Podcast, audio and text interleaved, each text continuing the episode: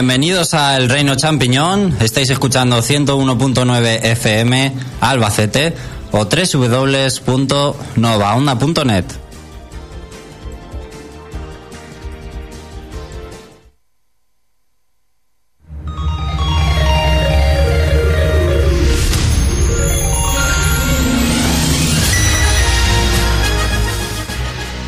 Bueno, con esta música creo que está bastante claro, ¿no? Suena a Zelda. Hoy vamos a hablar de, Legend of Zelda, A Link Between Worlds, para Nintendo 3DS, el último juego de la saga. Y hay mucho que decir, mucho que contar. Eh, veremos si nos ha gustado, no nos ha gustado. Hay mucha polémica con este juego. Eh, mucha gente contenta por los foros y otros más críticos. Creo que se puede intuir un poco por dónde, por dónde voy a ir yo. Pero tendréis que esperar un poquito para conocer la opinión de, del juego. Hoy estamos muy poquitos aquí. Estamos José Carlos, buenas tardes. Hola, buenas tardes. Y aquí un servidor, Alex. Estamos poquitos, pero vamos a darlo todo para hacer un buen programa. También vamos a tener Flarun Noticias, que despedirá el año de momento. Este 2013 va a ser el último Flarun Noticias del año. Y por supuesto, vamos a repasar un poquito lo que ha pasado esta semana en el mundo de los videojuegos. Pero hoy os tengo que contar muchas cosas. Tantas cosas que me las he traído apuntadas para que no se me olviden. Porque os tengo que contar mmm, muchas cositas por ahí.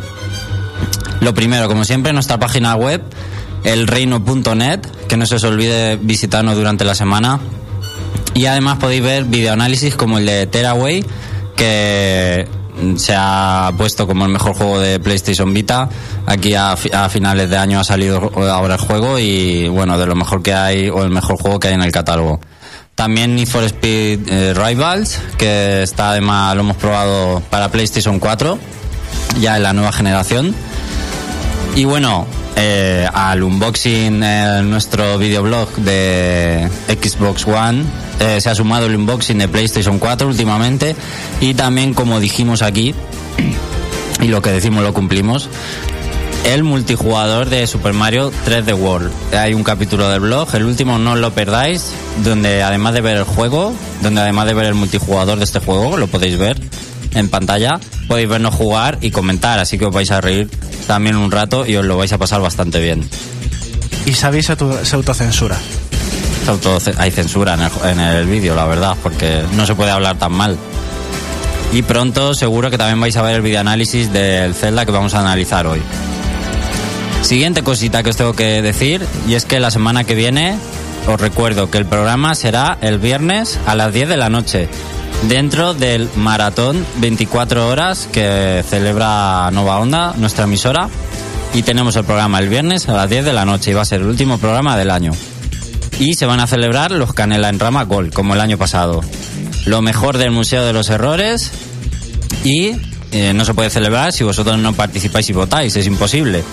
Entonces, hay en el foro del reino.net, en el subforo de feedback, que es para que vosotros eh, votéis para muchas cosas y deis vuestra opinión.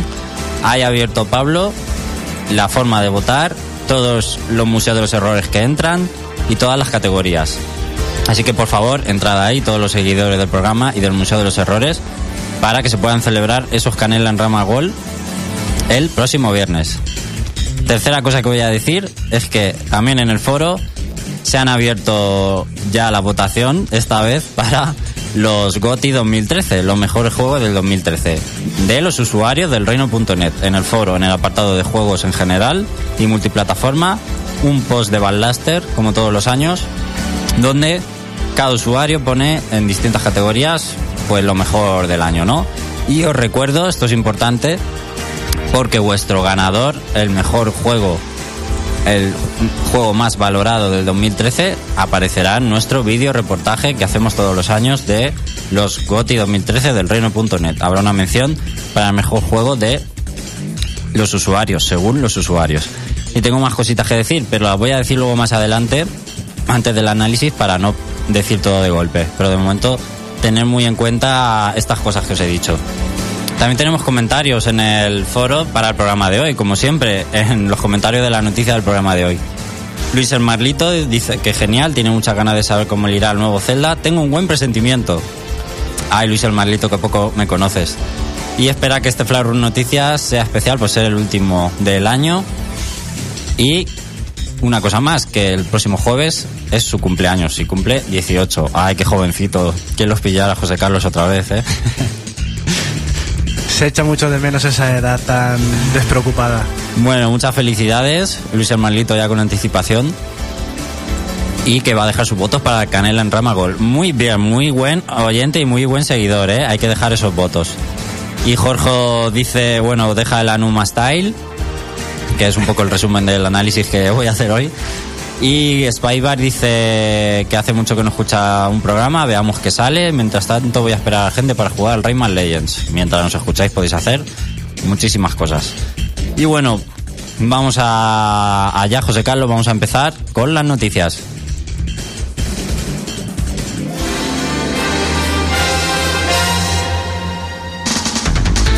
Entérate de todo lo que se puede en el mundo de los videojuegos. El Reino Champiñón te pone al día. Noticias.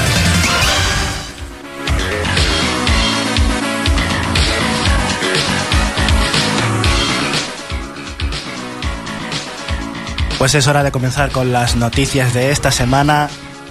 Y vamos a hacer una selección muy cortita porque hay una. Hay una noticia que voy a dejar en reserva. Porque es la que yo considero que tiene auténtica traca. Así que vamos a empezar con unos aperitivillos de noticias. Como por ejemplo que ya está disponible para su descarga la beta de el sistema operativo de Steam, SteamOS, basado en Linux. ya Bueno, está. Estarás emocionado. Uy, la verdad es que no quepo en mí. Ahora que tienes ordenador nuevo y todo. Exactamente, debería de ser noticia también que me he comprado un ordenador bufadito. Exclusiva. José Carlos tiene nuevo ordenador para ver mejor los sombreros del Team Fortress 2. ¡Qué bueno! Pues sí, la verdad es que se ven mejor. Y a 60 fotogramas por segundo todos los videojuegos que instale, ¿qué te parece? bueno, Pues que donde esté así un ordenador, hay que admitirlo, es mejor que las consolas. Este, Eso lo digo hasta yo. Pues ya te digo que Arkham City es una delicia, 60 fotogramas por segundo y las físicas... ¡mua! ¡mua! Bueno, pues a lo que vamos. El sistema de operativo de Steam está en fase beta, así que tranquilidad a todo el mundo porque, claro, vuestra obligación si lo vais a descargar es mandar vuestras opiniones e informar a Valve de resultado al, al instalarlo. Como está basado en Linux necesitaréis o formatear el ordenador por completo o hacer una partición para instalarlo. Lo más probable es que esté ya bastante bien desarrollado, pero aún así tenemos en nuestra obligación hacer nuestras propias aportaciones y opinar de cómo se desarrolla el videojuego, mm, el sistema operativo y cómo reaccionan los videojuegos ante, ante el sistema. Así que todos los valientes que puedan reunir los requisitos del sistema, que se lo instalen. Yo ya lo tengo descargado sin instalar porque no sé hacer particiones. Así que... Pues, pues muy mal. Pues bueno, nada, que queda perder el tiempo un rato, que se lo instales. Perder el tiempo. ¿no? Sí, exactamente. Bueno, también a colación hay que decir que a partir de hoy, no, de hoy no, de ayer, se empezaron a distribuir también las... No, perdón, el 6 de enero, el Día de Reyes, se van a empezar a distribuir las primeras Steam Machines. Así que muy poquito, muy poquito le faltará para conquistar Valve el mercado de las videoconsolas. Estoy expectante, no que en mí de gozo con estas noticias de Valve. no seas tan sarcástico porque al final verás que te va a satisfacer bastante Steam. A ver si va a explotar la, burbuja de Steam y Valve algún día y entonces nos vamos a reír. Bueno, pero mientras tanto, pues como con la crisis del ladrillo, aquí a coger créditos. Mientras haya negocio, claro que sí. Además, yo considero que, que Valve lo hace muy bien, ¿eh? Ta- Donde se mueve y lo hace más o menos con pasos acertados siempre. Ahí queda eso. Una noticia que te va a encantar. ¿Sabes que Mighty Number 9 va a salir en Jaiba Ninja Gaiden Z? Haciendo un cameo. Night, ¿cuál? Mighty Number 9, el, Ah, el- sucesor de Mega Man espiritual del propio creador, que Ah. hicieron el Kickstarter que tanto anunciaste y que te flipaste Que sí, tanto. que es que así dicho no me ha venido en la cabeza. Como lo pronuncias tan bien, Tampoco es que pronuncie bien el inglés, sobre todo ahora que estoy chunguillo de la garganta, pero bueno. Pues en Jaiba Ninja Gaiden Z, que va a ser pues una, un spin-off de la, de la saga Ninja Gaiden, pero que va a mantener un poquito del estilo que le ha hecho tan característico, va a aparecer eh, Mighty Number 9 como un personaje jugable. Pero digamos que adaptado a lo que es la seriedad de la saga Ninja Gaiden y que también tendrá un modo retro. Que el modo retro será pues como en Dead Space 3, que a lo mejor las texturas cambiarán y alguna monería de esas para los nostálgicos. Oye, está muy chulo ese modo del Dead Space 3. eh, curioso cuanto menos. Lo que pasa es que creo que era muy difícil de bloquearlo. Y bueno, en, en el Jaiba saldrá, supongo, porque está ahí metido Keiji Inafune también. Exactamente, es por eso precisamente. Es como un proyecto en el que él participa y Tecmo Koei, pues eh, como es amiguita, parece ser, les ha dicho, oye, mira, pues vamos a promocionarte aún más tu nuevo Mega Man. También ha cogido Capcom Mega Man X, un personaje o la apariencia de Mega Man X, y está en Dead Rising 3. Me parece un total insulto a ti, Es- ¿no? a mí también me parece una aberración absoluta. Porque, bueno, la verdad es que aparecía ya en los primeros de Rising. La- eh, lo de ponerse el casco y la, el Megabuster, pero la armadura entera que yo recuerde no se podía poner al completo. Pero vamos, que no hagan un juego y lo metan en Dead Dead Rising 3 que pinta menos que yo que sé, pues Capcom ah, está, está perdida, está perdida. Sobre todo en Dead Racing 3 que tiene menos pinta de película de cachondeo.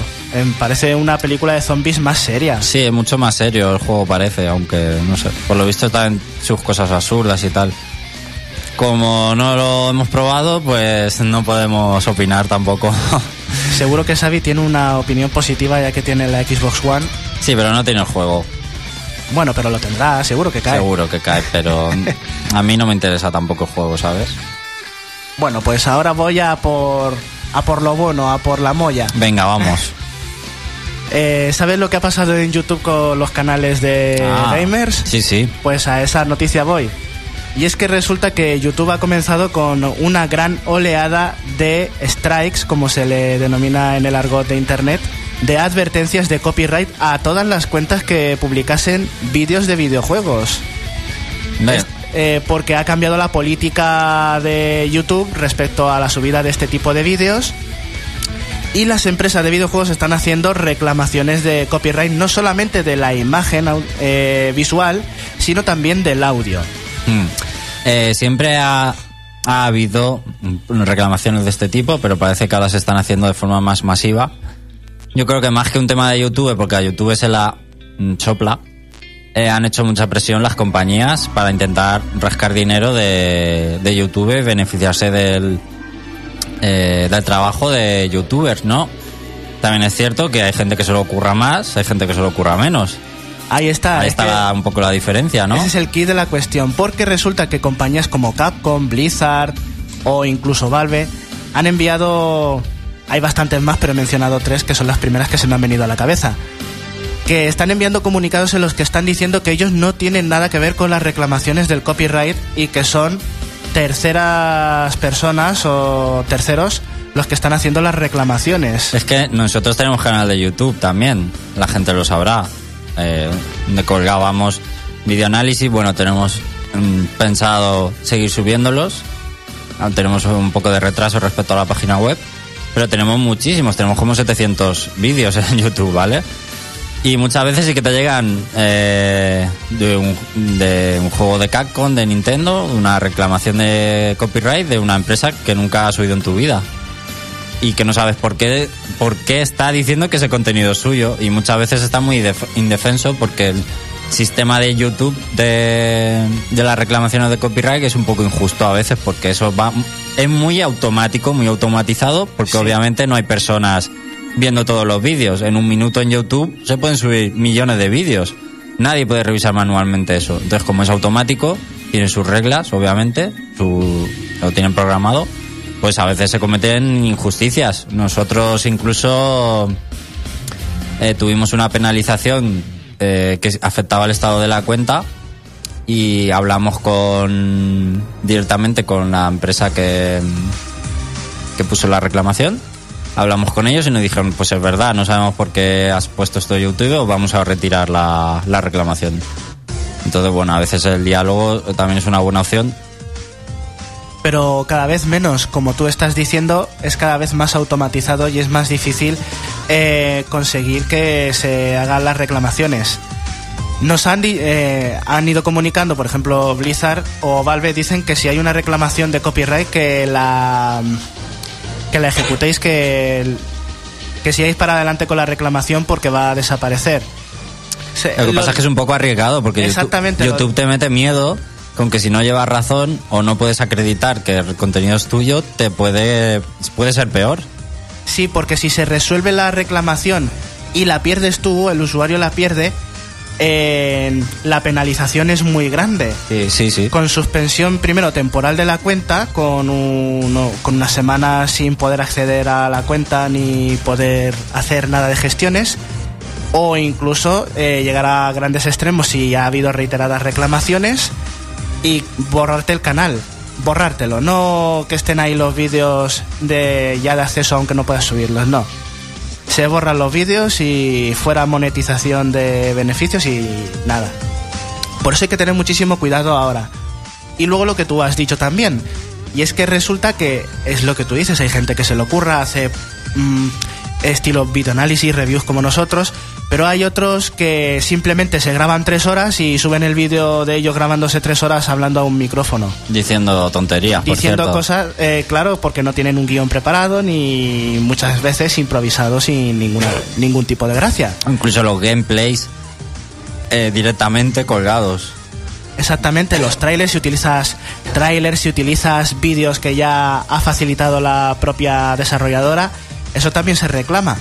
Pues digamos que YouTube ha adoptado esta medida mm, por, por precisamente por este tipo de gente, en la que digamos que no se curra nada.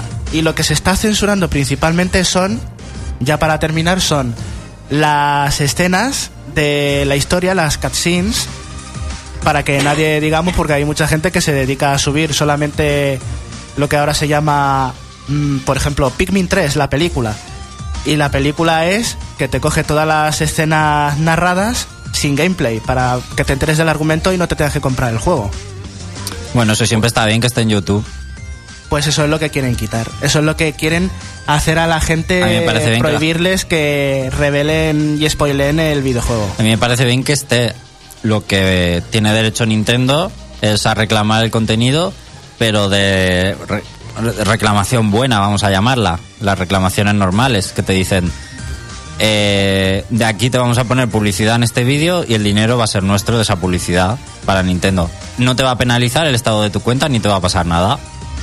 Ese es, eso es más o menos lo normal. Claro, pero como hay youtubers que con los anuncios se lucran, reciben un porcentaje de dinero por ser partners, pues eso es lo que quieren, que tú seas un partner, subas un par de vídeos truñeros a la semana y tengas una cuota al mes que te, que te forre de, de todo eso. Yo es que nunca eh, sé que se ha hablado mucho en Twitter esta semana de eso y por eso me he enterado del tema, ¿no? Porque yo nunca he seguido la corriente ni soy seguidor de ningún videobloguero ni ningún youtuber. Nunca me ha gustado ver estos canales, estos contenidos. Soy cero seguidor de ningún youtuber y no me gusta ni como bueno eh, cuando llevas tanto llevamos tanto tiempo en esto de los videojuegos al final no necesitas que nadie te dé su opinión de nada tienes tu opinión muy clara y personalmente no me gusta ver eh, nadie que me cuente cosas o me diga su opinión porque tengo las ideas muy claras no y nunca he sido muy seguidor de no me gustan estos tipos de canales ni youtubers incluso algunos que son muy famosos que no sé, como he leído algunas veces Willy Rex o Rubius este, no sé qué, para mí eran totalmente desconocidos, o sea, no sé ni quiénes son y no me interesa saberlo, o sea, es que me interesa cero. Lo siento mucho, pero es así. Pues ahí está la idea. A partir a partir de ahora va a ser todo así. Al que le guste, pues que siga para adelante y el que no, pues desgraciadamente tiene que o pasar por el aro o tener que dejar el canal de YouTube y mudar el contenido a otro servidor de vídeos. Bueno, un tema polémico sin duda. Hay mucho debate de esto de YouTube en Internet esta semana ha habido y habrá seguro todavía que hay mucha gente afectada, muchos fans también de canales que están viendo afectadas y bueno, ahí está la polémica servida. Nosotros vamos a hacer ya el descanso para poder hablar de, The Legend of Zelda Link Between Worlds. Vamos a escuchar el opening de uno de los animes de moda, que es Kill la Kill. Estate ahí eh, escuchando la radio porque volvemos enseguida.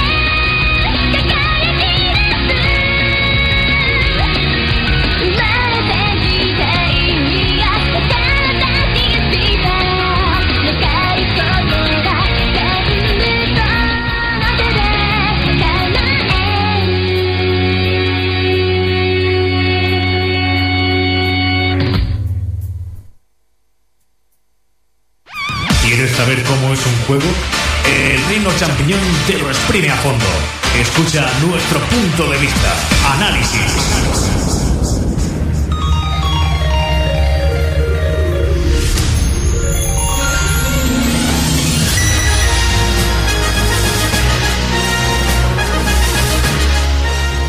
Vamos con el análisis de The Legend of Zelda Link Between Worlds para Nintendo 3DS. Por cierto, estoy con la garganta fatal. Espero que no me dé un ataque de tos de la muerte, porque va a ser muy gracioso. Encima estamos hoy aquí poquitos, estamos pocos para, para hablar. Pero se han juntado las, las mejores eh, condiciones.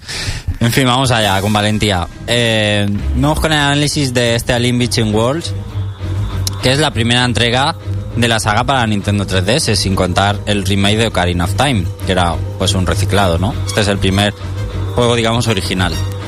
Y, para el que no lo sepa todavía, llega en forma de secuela del mítico A Link to the Past para Super Nintendo. Para muchos el mejor juego de la saga eh, junto a Ocarina of Time. Algunos dicen que es Ocarina of Time, otros dicen que es A Link to the Past y algunos dicen el mejor juego en 2D es A Link to the Past y el mejor juego en 3D es Ocarina of Time.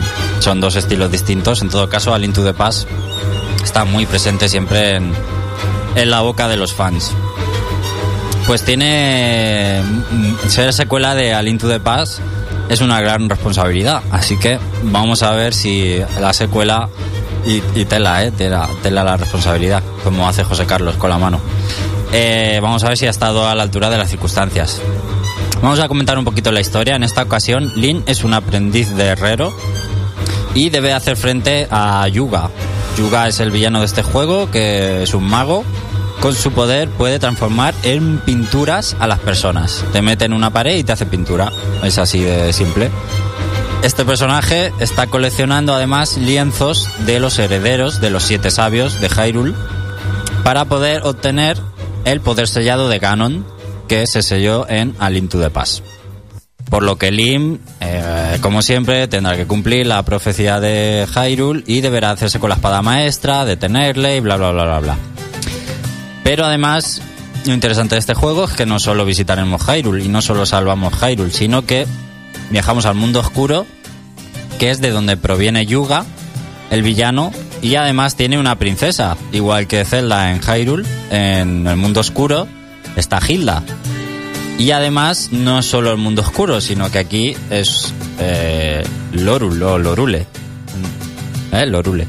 Que sería el alter ego de Hyrule, tiene igual sus habitantes, su ciudad, todo eso eh, es un poco el alter ego, eh, un poco más oscurillo, pero es el alter ego de, de Hyrule. Y esta princesa Hilda pues también nos va a ayudar en, en esta misión, a detener a Yuga. Bueno, este Zelda es especial porque sigue un camino, digamos, no visto eh, en los últimos juegos de la saga. No es un juego súper rompedor o que intenta innovar muchísimo como Skyward Sword, que fue romper con muchísimas cosas y con un control, eh, incluso los controles, ¿no? Con el Wii Motion Plus. Ni tampoco es nada parecido a los, a los anteriores juegos portátiles para Nintendo DS, que tenían un control táctil con todo lo que ello conllevaba, muchos, muchos cambios. En este Between Wars tenemos un control totalmente clásico, botones y, y stick de control para moverte. Se va a lo táctil, lo táctil fuera. Se puede utilizar para el menú, eso sí, y para equiparte objetos. Bueno, pues este Zelda pretende volver a algunas raíces clásicas de la saga, en algunos aspectos, no en todos. Empezando por este argumento que os he contado antes, que es bastante sencillo y realmente tiene muy peso en el juego. Lo que os he contado ocurre muy pronto y es prácticamente todo lo que pasa en el juego hasta ya ver lo que pasa en el final. Eh, que hay alguna sorpresita. Pero en general digo esto porque es un juego muy directo, no pretende que pasemos aburriéndonos leyendo diálogos, sino que vayamos directo a los mandos y a jugar, a las mazmorras, a pelear, al, al mapa, a explorar y a jugar, no leyendo diálogos como en Skyward Sword, que podía llegar a, aburrirte de lo rollero que era. También hay que decir algo del enemigo del juego, Yuga, que para mi gusto pasará como uno de los más desapercibidos de la franquicia.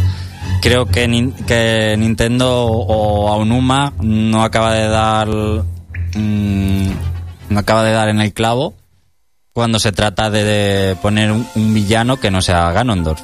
Ya el de Skyward Sword tampoco gustó demasiado.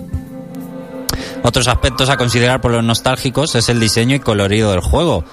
Eh, Link nos recordará mucho a al Link de los años 90, y por ejemplo al de A to the Past. El diseño del juego, la vista aérea, el colorido. Y por supuesto estamos ante la secuela de A to the Past y contamos, que esto es lo más influyente, y es que contamos prácticamente con el mismo mapeado, hay muchas situaciones parecidas, incluso jefes finales, escenarios súper similares, y que los más veteranos lo van a recordar todo esto. Pero eh, no nos confundamos porque este juego está muy lejos para compararse con la obra maestra de Super Nintendo. Eh, no está a la altura en magnitud de juego para nada. Eh, además, si hace mucho que jugaste al ju- a Link to the Past o nunca lo has jugado, en el fondo todo esto tampoco juega un papel tan importante porque te va a parecer más o menos todo nuevo realmente. Aunque desde luego el mapa está calcado y se nota que el proyecto incluso pudo empezar siendo un remake y optaron por acabar haciendo un juego nuevo, en este caso una secuela. Bueno, el primer gran, gran cambio y para mí primer gran error de este juego es el alquiler de objetos. Está el personaje de Rabio, que es un personaje que va disfrazado de conejo, y nos alquilará, nos alquilará la mayor parte de los objetos necesarios para el juego, nada más empezar. Y cuando digo la mayor parte es el 90%, o, creo que a excepción de, de uno, que más adelante lo puedes alquilar. Es decir, estoy hablando de las bombas, el arco, el boomerang, la varita de fuego, la varita de hielo, el martillo, el gancho, todo. Todo. Nada más empezar el juego. Pumba, todos los objetos. Y además a precios muy asequibles, teniendo en cuenta que en el juego nos van a sobrar las rupias por las orejas. Eh, estos los objetos ya no se van a encontrar en las mazmorras, por lo que desde muy temprano tenemos acceso a desbloquear muchísimos de los secretos del mundo del, del mapeado. Podemos ir prácticamente ya a donde queramos con todos nuestros objetos. Y esto hace que podamos fortalecer rápidamente a Link con corazones y, y con otros objetos de, de mejora para Link, que no voy a desvelar, pero bueno, son más o menos los clásicos. Esto ya facilita mucho las cosas y le quita bastante gracia al juego, la verdad. El punto positivo la verdad es que esto nos otorga libertad para explorar el mapeado. Hay cierta libertad y completar las, las mazmorras en el orden que queramos, pero esto no es tan bueno como parece. Aunque se había pedido mucho, después de Skyward Sword sobre todo, se pedía un Zelda con más libertad para explorar, incluso para hacer las mazmorras en el orden que tú quieres.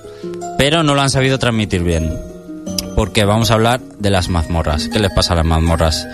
Las mazmorras de este Link Between Worlds son mm, totalmente decepcionantes. Creo que son las peores mazmorras que he jugado nunca en un Zelda. Eh, de las 10 de las 10 mazmorras, tan solo 3, incluso podríamos decir que solo hay una difícil y dos son mediano regular. Bueno, vamos a decir tres, nos van a complicar un poquito las cosas. Son muy cortas las mazmorras, de menos de una hora. Tenemos el mapa de la mazmorra desde que entramos en ellas, solo tenemos que buscar la brújula. Y muchas de ellas tienen dos o tres pisos, que es lo que más me ha sorprendido de todo. Una mazmorra del Templo del Agua con tres pisos, la mazmorra de fuego con dos pisos. Son muy simples, son muy sencillas, no te pierdes nada. Y recuerdo, tenemos los objetos de antemano, antes de entrar a ellas. Se hace aún más fácil. Entonces se convierten en incluso en un paseo, en, son muy lineales. Tú vas de una sala a otra consiguiendo la llave, porque eso sí, tienes, están las puertas cerradas, entonces, pero simplemente conseguir llaves y avanzar. Y los puzzles no son realmente brillantes, incluso aquí respecto a los juegos de, de, de DS que han sido criticados y a mí me gustan bastante, los puzzles eran muchísimo mejor en Nintendo DS porque al ser táctiles tenían mecánicas nuevas y muy curiosas y forman muy y puzzles nuevos realmente en la saga, son puzzles muy únicos y muy inteligentes. Aquí esto se ha ido, volvemos a algo totalmente clasicazo y puzzles muy evidentes de resolver, prácticamente inexistentes.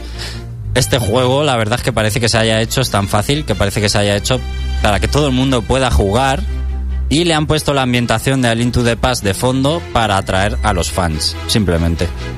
Eh, parece que la dificultad progresiva de otras entregas, donde cada mazmorra era más difícil, se ha sacrificado. Se ha sacrificado para tener más libertad y poder hacerlas en el orden que tú quieres. Pero se han equivocado.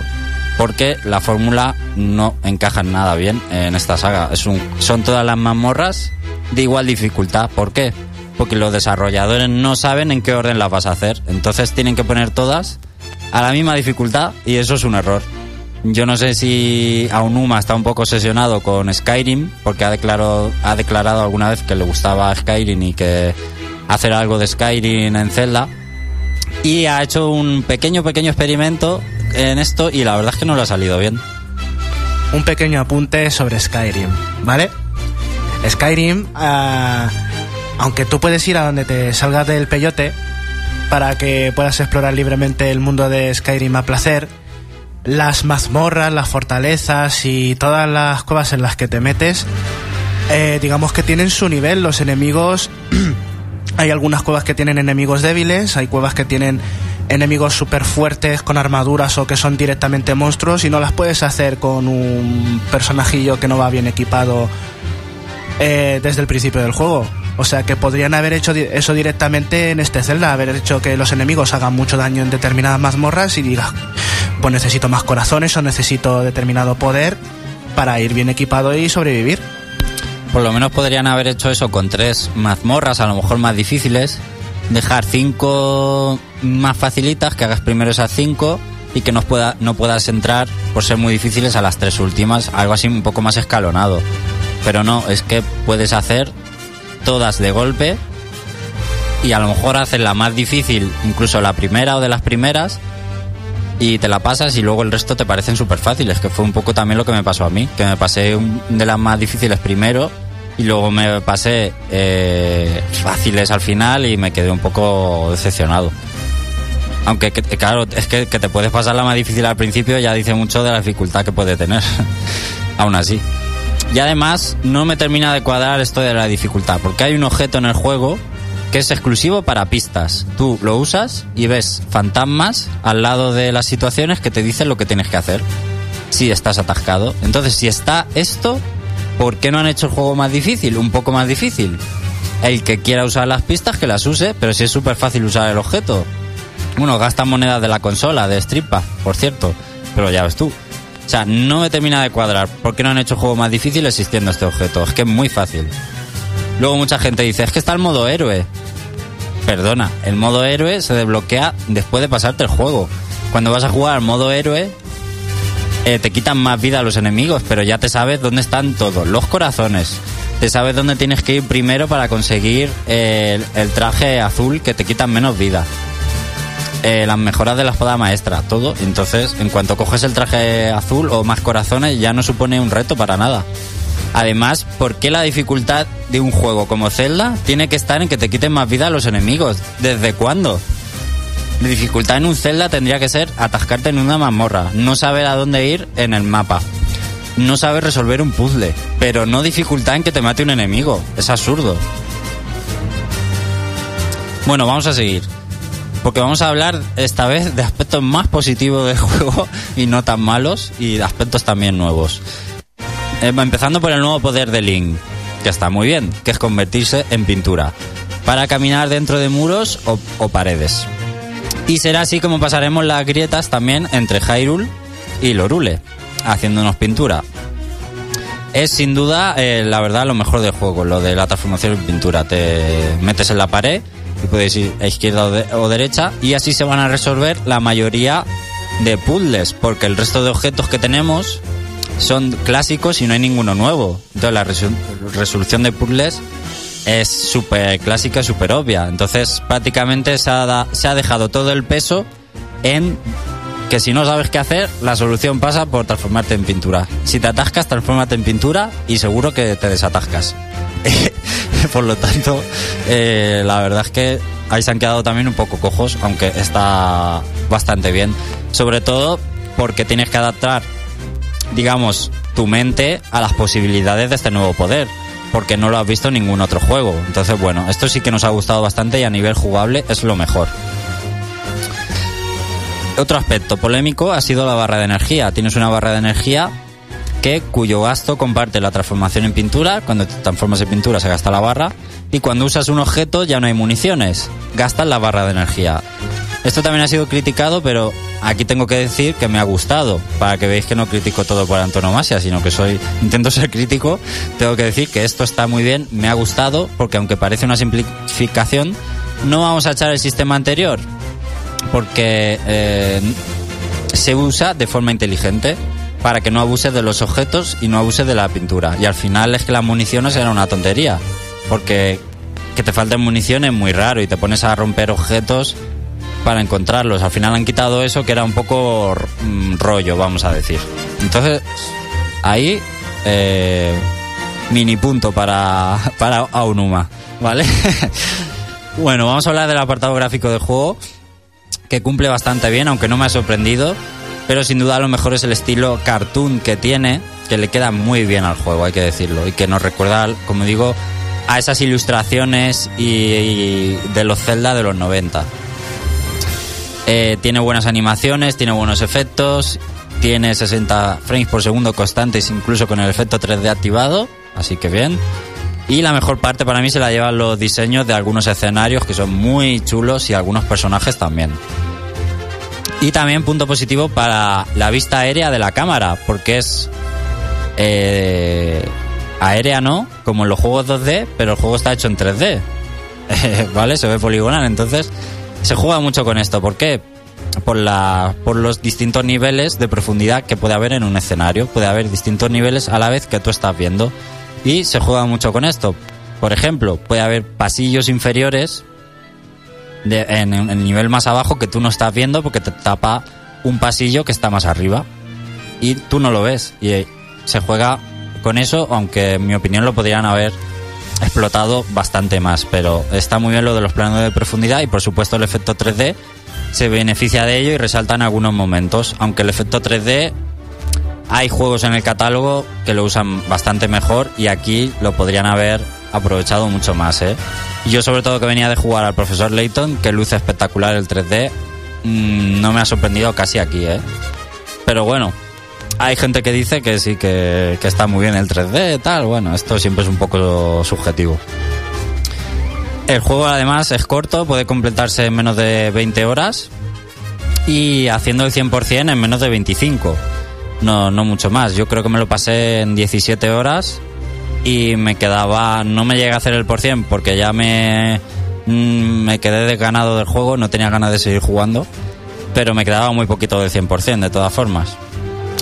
Aunque hay que decir que las misiones secundarias, la búsqueda de los tesoros, mejoras de objetos, que hay mejoras de objetos, son divertidas, están bien, pero hay muy pocas, teniendo en cuenta que hay hasta dos mundos.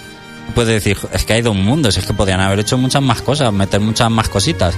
Pero realmente luego cada mundo es un paseo. Eh, eh, es, es muy reducido el mapeado, aunque haya dos mundos.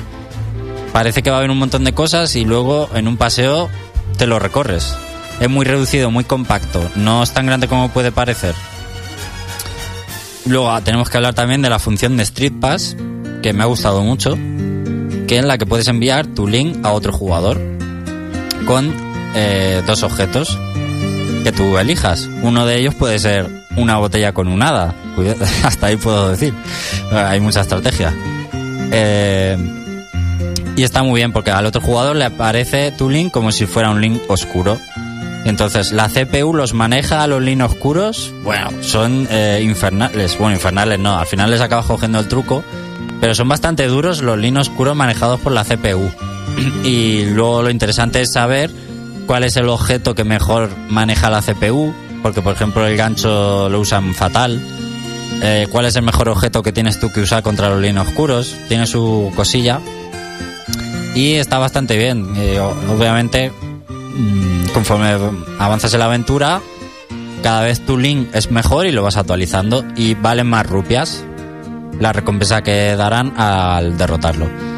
Es una lástima porque solo sirve para rupias que te sobran y te sobran, te sobran en el juego rupias y para desbloquear unos logros únicamente de Street Pass, que son del tipo has vencido al lino oscuro con una con la varita de fuego, lo has vencido con el martillo, lo has vencido con no sé si eran 50 logros o 25, no, creo que de 50.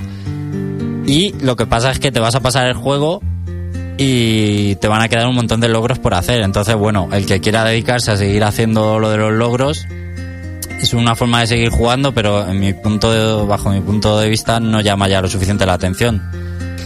Es un poco seguir jugando para los logros, bueno, pues eh, para el que quiera. Porque son, además te tienes que cruzar con gente. Aunque sí que te, se te generan ale- aleatoriamente algunos encuentros, por si no te encuentras tú con nadie. Vamos a hablar de la música porque merece una mención especial. Siempre ha destacado en la saga, pero los arreglos musicales eh, que hay de temas antiguos han quedado muy bien, muy, muy nostálgicos. Las canciones orquestales son una pasada y los temas nuevos que han metido están muy, muy bien. ¿eh? Hay algunas canciones en este de Zelda que son de las mejores de la saga. Es sin duda el mejor apartado del juego y puede conseguir que añada carisma adicional a los personajes, carisma que no tienen en un principio, como el, vi- como el villano. No tiene ningún carisma, pero su canción mola un cojón. Entonces, fíjate si le suma. Está muy bien la banda sonora, está muy, muy bien. Bueno, concluimos. Este Alien Between Worlds, bajo mi punto de vista, pone al descubierto errores de Nintendo que viene cometiendo en los últimos meses y evi- evidencia la falta de identidad que hay en la franquicia. Primero, la compañía nipona, Nintendo, no se decide en algunos de, de sus juegos, intentando ofrecer juegos a sus fans, pero también a los nuevos jugadores, haciéndolos eh, muy fáciles. No queremos que Zelda se convierta en un Dark Souls, en algo infernal, pero sí en algo que alimente algo básico de los videojuegos, como es el afán de superación. Es que no te sientes retado en ningún momento jugando a este juego. Además, el juego no aprovecha todo su potencial y lo tenía bastante fácil basándose en la obra de Super Nintendo. Eh, la verdad es que últimamente Nintendo se conforma con el notable en los juegos y ya no va por la excelencia. Lo hemos visto en juegos también como Pikmin 3, un juego que han tardado muchísimo en sacarlo para luego sea un juego notable normalito. Ya no nos mm, hace los juegos excelentes que nos hacía antes siempre, todos los juegos de Nintendo eran sobresalientes. La saga además no pasa por los mejores momentos. De los últimos cuatro juegos de Zelda, dos son remakes y uno es una secuela. Esta es una secuela y Wind Waker HD y Ocarina of Time 3D son remakes.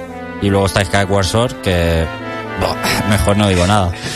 Entonces, ¿de verdad sabe Aonuma lo que está haciendo? Porque me parece a mí que no. No sé qué está haciendo con la saga. De todas formas, que no salten las alarmas porque lo estoy poniendo muy verde. Pero el juego es bueno, lo vas a pasar bien con él. Pero es que tenemos que exigirle lo mejor a los mejores. Y a Zelda y a Nintendo podemos exigirle lo mejor. Y no lo está dando. Y digo, el juego es bueno y te lo vas a pasar bien, pero porque es de diversión muy directa. Como he dicho, no hay casi diálogos. las transiciones entre mazmorras son muy fluidas. El juego es adictivo. Y sus mecánicas clásicas de Zelda, pues siempre, siempre cumplen. Nunca fallan. Sinceramente, lo recomendaría primero a los fanboys, porque a los fanboys, que hay mucho por ahí fanboy, le den lo que le den, les va a gustar. Y luego a la gente que sea nueva en la franquicia, o si quieres que tu hijo pequeño juegue a Zelda, vas a dar en el clavo. Está bien el juego para ese tipo de público. Pero si llevas años en el mundillo de los videojuegos jugando a Zelda y tienes un criterio que no se deja llevar por el nombre de Zelda, pues desgraciadamente no te pierdes mucho y esto es lo peor que podemos decir del juego por duro que suene y es que no te pierdes demasiado por no jugarlo. Y bueno, mi nota de este juego sería un 8, que no sé si suena mucho o poco después de todo lo que he dicho. Algunos dirán que es sacrílego que digas que un 8 un Zelda. Eso es invistible, es como el agua y el aceite. Uy, pues he estado entre el 8 y el siete y medio, así que fíjate. Uy, pues déjalo en un 8 a ver si van a venir con antorchas ahora a esperarnos. No, no, le voy a dar un 8, porque me parece bien. Me parece acertado para el juego que es. Y bueno, vámonos rápidamente, José Carlos, a Flashroom Noticias. Noticias. Que nada se nos pase por alto. Las otras noticias. Flashroom Noticias.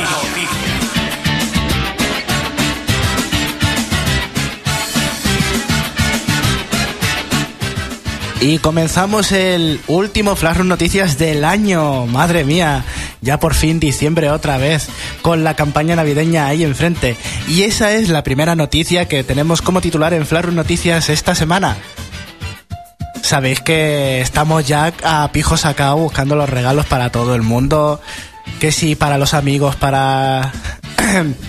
para la novia, para los padres, para todo el mundo. Menos para nosotros, tenemos que buscar para toda la gente. ¿Y sabéis lo que ocurre? Pues que como no hayáis empezado a principios de diciembre, pues eh, vais a estar en un pequeño, bastante grande apuro. Porque seguro que está agotado lo que estáis buscando y os vais a tener que esperar hasta que los Reyes Magos os ayuden, porque para Santa Claus no va a dar tiempo. Sin embargo, en el mundo de los videojuegos siempre ha habido maneras de evitar este tipo de problemas, ya que los viajes en el tiempo son bastante comunes y los personajes de los videojuegos le podrían sacar un gran provecho a esto a su favor para hacerles regalos, por ejemplo, eh, Link a la princesa Zelda simplemente tendría que tocar la Ocarina del Tiempo, irse a una tienda a principios de diciembre y, con- y pagar con las rupias. Bueno, ya ni principios de diciembre te vale, ¿eh? Última- últimamente la gente es una ansia viva y ya en noviembre está comprando todos los regalos y los juguetes y la Monster High y todo. las Monster High es importante, es imprescindible, menos mal que lo has mencionado. Por cierto, no compréis el Alien Between Worlds porque hacéis mejor comprando juegos mucho mejores para Nintendo 3DS, como Fire Emblem, Bravely Default, o el profesor Layton. Professor Layton o Luigi Mansion 2. Todos ellos mejores que este Zelda. Ahí queda eso. Y por cierto, comprarlos en formato físico porque en descarga digital, hasta que no los rebajen, no se compra nada. O Animal Crossing, que es un clásico. Y en Navidad ponen cositas especiales. Es verdad, recordad que siempre que hay una festividad en Animal Crossing os vais a hinchar a decoración. Pero también, eh, por ejemplo, en Chrono Trigger, Chrono, Chrono propiamente, solamente se tendría que montar en su Epoch y con él ya no solamente viajar unos días hacia atrás, sino que también podría afectar el curso de la historia y hacer que los regalos de Navidad sean por norma tradicional baratos y puedas ahorrarte tus perrillas durante esta época. Y si no directamente, juégatela, ve de cabeza y haz como Dovahkiin que tuvo que viajar en el tiempo con los Elder Scrolls para destruir a para destruir, bueno, spoilers, para destruir algo, pues tú lo mismo, coges los Elder Scrolls, viajas al pasado y haces lo que te dé la gana para modificar el futuro y que no tengamos que manifestar eh, nuestra fe y nuestra felicidad a través de objetos físicos, porque lo importante es estar con la familia e inflarnos a comida. Eso muy bonito, pero luego... Eso es muy bonito, pero luego, ¿qué, qué ocurre? ¿Qué ocurre? ¿Qué es lo que piensas tú? A todos nos gusta un regalo, los reyes, viciarnos. Ah, vale, vale, vale. A mí si alguien me quisiera regalar algo por cortesía vuestra, eh, Black Sad, amarillo, esas son las pistas. ¿El qué? No sé lo que es eso. Ah, pues los tienes que escuchar. Te descargas eh, este programa porque no lo pienso repetir y así te escuchas a ti mismo. Bueno, venga, te lo digo. Black Sad, amarillo. Ah, ¿es algo de cómic o algo de eso? De Sí, sí, sí, sí, sí, sí, sí, Ah, sí. Vale, vale. El que me siga en Twitter lo sabe perfectamente. Sí, sí, pero... bueno, sigamos. Sigamos de cabeza. Y ya que he contado la noticia de esta semana, toca meternos de cabeza con el tópico de esta semana, el último del año y uno que mola un montón. No me he traído uno chorra o que no os guste Bueno, a para ver, si, a, año. a ver si lo pillo a la primera. Venga, que estoy un poco cortito últimamente. Mira, de esto que os voy a decir, el tópico de los videojuegos de esta semana se llama el MacGuffin. El MacGuffin. Mm, mm, mm. Bueno, pues a los que sean unos cinéfilos les sonará bastante porque es algo que acotó Alfred Hitchcock. El MacGuffin es un elemento narrativo que simplemente está ahí para propiciar la historia. Aparece y no tiene otra utilidad nada más que hacer que los personajes se muevan hacia adelante en la historia. El gran ejemplo, uno de los grandes ejemplos de la historia del cine es el maletín de Pulp Fiction. No tiene otro propósito. Todo el mundo al maletín, estamos contentos. ¿Qué hay dentro? Nada, no nos cuenta la historia absolutamente nada sobre ese maletín. Simplemente nos enteramos de lo que hacen los personajes. De hecho, hay ciertos momentos en Pulp Fiction que nos olvidamos por completo del puñetero maletín. Pues el MacGuffin es ese elemento narrativo en forma generalmente de objeto o de objetivo que hace que los personajes de los videojuegos, en este caso, se muevan hacia adelante. ¿Queréis un buen ejemplo? Pues ahora mismo lo doy. En Sonic the Hedgehog, las Chaos Emeralds. Todo lo que ocurre en casi todos los videojuegos más recientes de las aventuras de Sonic tiene que ver con las Esmeraldas del Caos. Sí, es cierto que muchísimas veces eh, la batalla final es gracias a ellas y tienen un propósito que es potenciar a Sonic y que pueda derrotar al malo final. Pero por sí mismas, las Esmeraldas del Caos no tienen un propósito en sí mismas, simplemente un malo las quiere o las, es- las Esmeraldas del Caos sirven para hacer que los personajes actúen en el entorno del videojuego. Otro más. En los juegos de Tomb Raider siempre comenzamos con un MacGuffin, algún objeto que hace que en el primer episodio nos cuenten y digamos, venga, vamos a por esto. Pero al final te olvidas de él por completo porque la trama se va por otros derroteros que son los que de verdad cobran importancia. O en Chrono Trigger. Ahora que he mencionado a Chrono con los viajes en el tiempo, en Chrono Trigger la llave temporal, la llave de la puerta temporal, la que teníamos que utilizar al principio, simplemente estaba ahí para decir, venga, vamos a utilizarla para hacer el experimento que tenemos que enseñar en la feria. Y luego, ese objeto ya te olvidas por completo porque hay elementos más importantes como la guerra contra Lavos, la destrucción, los viajes en el tiempo, Epoch, etcétera, etcétera, en este gran RPG. Y bueno, pues os pido por favor que si conocéis algún McGuffin más del mundo de los videojuegos, nos lo pongáis en el foro del reino.net. Y nada más, nos despedimos hasta ya hasta el año que viene. Flarros Noticias no vuelve hasta dentro de un año. Bueno, seguro que vuelve más y mejor. Que no se me olvide, porque tenía dos cosas aún que deciros. En la página de novaonda.net, ahora la fonoteca se actualiza minutos después de la emisión del programa. Es decir, minutos después de, de la emisión en directo, ahora a las 8, después de las 8. En la fonoteca de novaonda.net ya podéis descargaros el programa, por si no queréis esperar a que lo colguemos nosotros. Uno. Segundo, Retroalba, una feria de videojuegos y exposición de retro, de informática y videojuegos retro, que se va a celebrar en Albacete el 18 de enero, en la Casa de Cultura José Saramago. Tenéis un montón de información en retroalba.es y en el Facebook de Retroalba. El, todos los fans de los retro no lo podéis perder porque va a haber exposición de un montón de cosas chulas, talleres, charlas y hasta torneos de juegos como el Tetris de Game Boy clásicos. Importante porque nosotros estaremos allí. Si vais, eh, podréis ver un programa nuestro en vivo y en directo, como lo hacemos. Que lo vamos a hacer de 10 y cuarto a 11 y cuarto de la mañana. Pero no se escuchará en, en directo, en, por internet. Se repondrá luego a las 7 como siempre, todos los sábados. El 18 de enero es sábado. Ese día lo grabamos de 10 y cuarto a 11 y cuarto en Retroalba. La gente que está allí lo podrá escuchar. Y luego en internet, como siempre, estará. Haremos, por supuesto, un programa especial retro. Todos los que seáis de Albacete, eh, provincia, alrededores, Castilla-La Mancha, Murcia, los que os molen los retros, meteros porque esta gente se le ocurra mucho y va a estar muy bien. Ahora sí, nos tenemos que ir. Volveremos el sábado que viene con el último programa del año, con los Canela en Rama Gol. Métete al reino.net para votar, muy importante. Nos despedimos aquí. Visítanos durante la semana en el reino.net. Hasta luego.